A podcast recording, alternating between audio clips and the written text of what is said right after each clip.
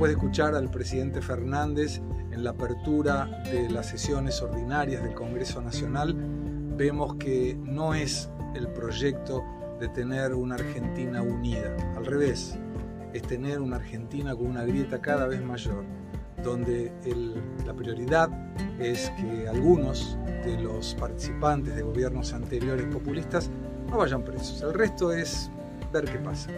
Pero nada de acabar con la pobreza, nada de bajar el gasto público, nada de colocar eficiencia en el Estado.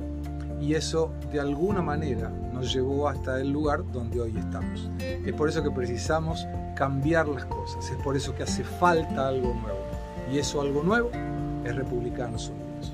Te invitamos a que participes, porque hay que participar para saber votar. Mi nombre es Gustavo Segre y te cuento todo esto porque estoy absolutamente seguro que aún estamos a tiempo.